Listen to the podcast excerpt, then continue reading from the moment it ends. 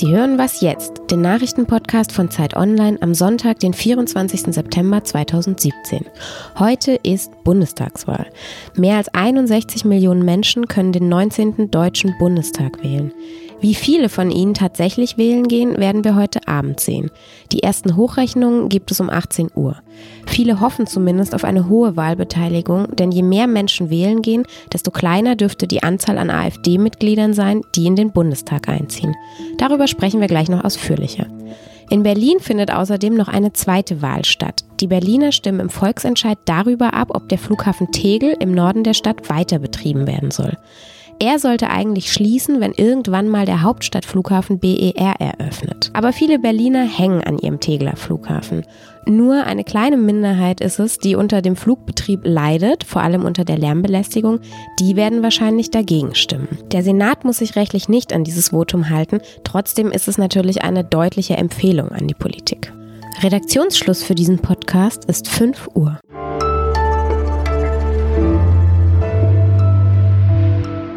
Mein Name ist Simon Gaul, ich bin Redakteurin bei Zeit Online. Der Wahlkampf zur heutigen Bundestagswahl, der wurde von vielen so ein bisschen belächelt, beziehungsweise als langweilig abgetan, als nahezu inhaltslos. Trotzdem sprechen viele von einer regelrechten Zäsur. Das liegt zum einen daran, dass die AfD erstmals in den Bundestag einziehen wird und zum anderen daran, dass die SPD unter Umständen in die Opposition wechselt. Auch das würde einiges ändern für die deutsche Politik. In diesem Podcast sprechen wir deshalb noch einmal ausführlicher über die heutige, doch eigentlich ziemlich spannende Bundestagswahl. Bei mir ist Markus Horelt. Markus ist stellvertretender Chefredakteur von Zeit Online. Markus, kurze, ganz hypothetische Frage. Wenn jetzt beim Frühstückskaffee ganz viele Nichtwähler sagen, ich gehe doch wählen, weil ich habe das Gefühl, ich muss diesmal einfach, könnten wir die AfD dann noch verhindern? Ähm, selbst wenn alle, alle, alle sich plötzlich entscheiden, hey, ich gehe jetzt doch zur Wahl, ich will ähm, die AfD im Bundestag verhindern. Es wird nicht gelingen.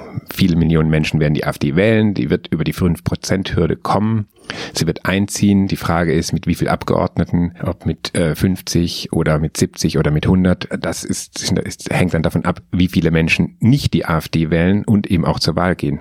Aber sie werden auf jeden Fall im nächsten Bundestag sitzen auf Facebook und Twitter und Co. Ich habe so viele Wahlaufrufe in meinen Timelines, weil alle sagen, wer nicht wählt, wählt Faschisten. Ähm, ist das im Grunde das, worum es geht bei dieser Wahl? Also diese Verkürzung finde ich schwierig. Faschisten äh, sind bei der AfD einige sehr problematische Leute dabei, auch Rassisten, Hetzer, Rechtsradikale auch, aber eben längst nicht alle. Es geht tatsächlich bei dieser Wahl auch darum, ähm, wie viel Prozent die AfD am Ende hat, aber eben nicht nur. Das, wenn das der einzige Grund für einen ist, zur Wahl zu gehen, finde ich das ein bisschen schwierig. Es gibt tausend andere Gründe, zur Wahl zu gehen. Aber gibt's Unterschiede zwischen den Parteien? Weil viele sagen ja auch, ich weiß gar nicht, wen ich wählen soll, die sind doch eh alle gleich. Mm, ja und nein. Es gibt in vielen Fragen bedeutende Unterschiede zwischen den Parteien. Zum Beispiel will die FDP die Mietpreisbremse abschaffen, das würde Millionen Menschen betreffen. Die Grünen wollen die Massentierhaltung beenden, zwar über viele Jahre hinweg, aber auch das würde die Umstellung äh, des Ernährungssystems für viele Millionen Menschen bedeuten. Die SPD will die äh, Bürgerversicherung mal wieder einführen. Sie wollte das schon früher mal, hat nie geklappt. Auch das sind äh, große Entscheidungen. In der Hinsicht sind die Parteien deutlich unterschiedlich. Äh, man sieht es in den Wahlprogrammen oder wenn man den Wahlomat spielt, sieht man es auch sehr deutlich. Trotzdem sind ja super viele Leute ratlos. Also woher kommt dann diese Ratlosigkeit? Ja, ich beobachte das auch. In bekannten Freundeskreis sehr viele viel mehr als je zuvor sagen, ich weiß überhaupt nicht, wen ich wählen soll. Mir geht das ehrlich gesagt auch so. Und das hat gar nichts damit zu tun, dass äh, in diesen Fragen, die ich gerade schon angesprochen habe, ähm, alle gleich sind, sind sie ja nicht, sondern dass man aus meiner Sicht nicht mehr genau weiß, wer eigentlich in den großen Fragen, in den ganz großen Fragen für was steht. Also ganz konkret, wie viel Merkel steckt eigentlich noch in Merkel? Äh, viele sagen ja zum Beispiel, ja, Merkel, ich, will, ich werde Merkel wählen. Und meinen damit ihre, äh, ihr Verhalten in der äh, Flüchtlingsproblematik 2015. Nur die Frage ist, steht sie noch dafür? Sie hat seitdem einen drastischen Kurswechsel vollzogen. Man weiß nicht genau, war das allein ihre Entscheidung? Wer spricht denn gerade in der CDU? Bei der SPD sieht es nicht arg viel anders aus. Da weiß man zum Beispiel auch nicht, wer steht eigentlich für welchen Kurs in der Russlandpolitik, ähm, wenn es um die Sanktionierung der Krim-Annexion und der Vorgänge in der Ostukraine geht. Es ist bei den ganz großen Fragen, wenn es um Werte geht, Menschenrechte, ist es sehr, sehr schwer, sich auszudenken, wie welche Partei in irgendeiner Krisensituation äh, agieren wird. Ich sage mal ein Beispiel. Ähm, jetzt heißt es oft im Wahlkampf, eine Flüchtlingssituation wie 2015 dürfe sich nie wiederholen, werde sich nie wiederholen. Und dann sagt aber niemand, wie. Was heißt das denn für eine Politik? Wenn jetzt plötzlich aus irgendeinem Grund wieder Zehntausende vor der Grenze stehen, was würde wer machen? Man weiß es nicht. Diese vagen Botschaften, die auch oft von Angst vor Rechtspopulisten ähm, geprägt sind, die oft den Eindruck erwecken, man kümmert sich schon, um dann der AfD weniger Potenzial zu geben. Das ist aus meiner Sicht total schwierig für all die Leute, und es waren viele, viele Millionen, ähm, mehr als die Hälfte, den Kurs der Großen Koalition 2015 für okay gefunden haben. Hast du es persönlich jetzt hingekriegt, eine Entscheidung zu ja, treffen? Ich war wählen und habe mich entschieden, aber habe die Entscheidung erst ganz kurz vorher getroffen. Danke, Markus. Gerne.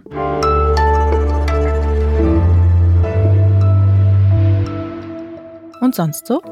Wer inzwischen schon ganz genervt davon ist, an jeder zweiten Ecke von Christian Lindner angelächelt zu werden oder Martin Schulz in mega Großaufnahme zu begegnen, der kann beruhigt sein, denn in spätestens einer Woche, also sieben Tage nach der Bundestagswahl, muss jedes Wahlplakat wieder aus der Stadt verschwunden sein.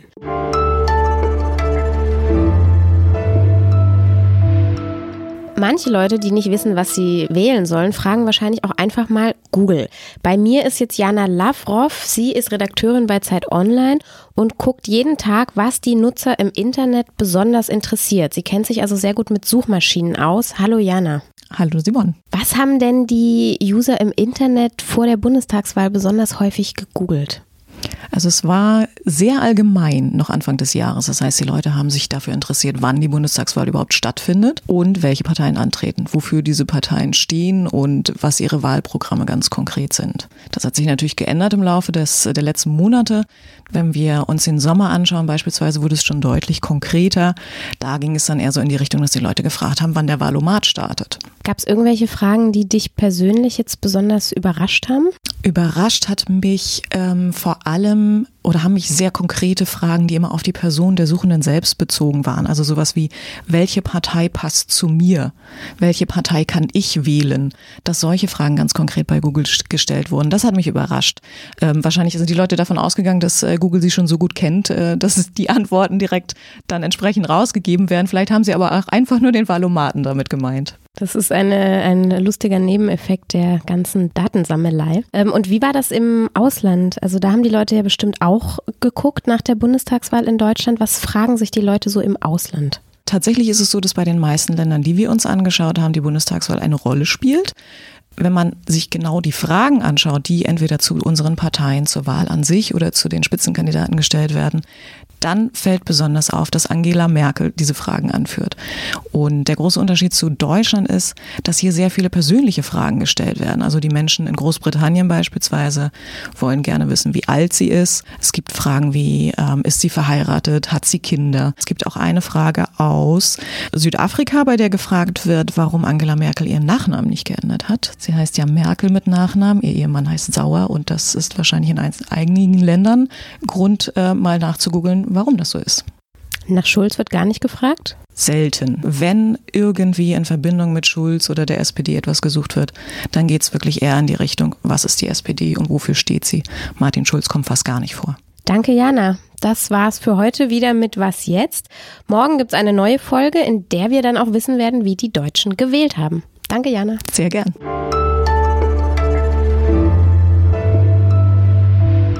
Brasilien finde ich noch ganz spannend. Die wollen nämlich wissen, was Angela Merkel in ihrer Freizeit macht. Was macht sie?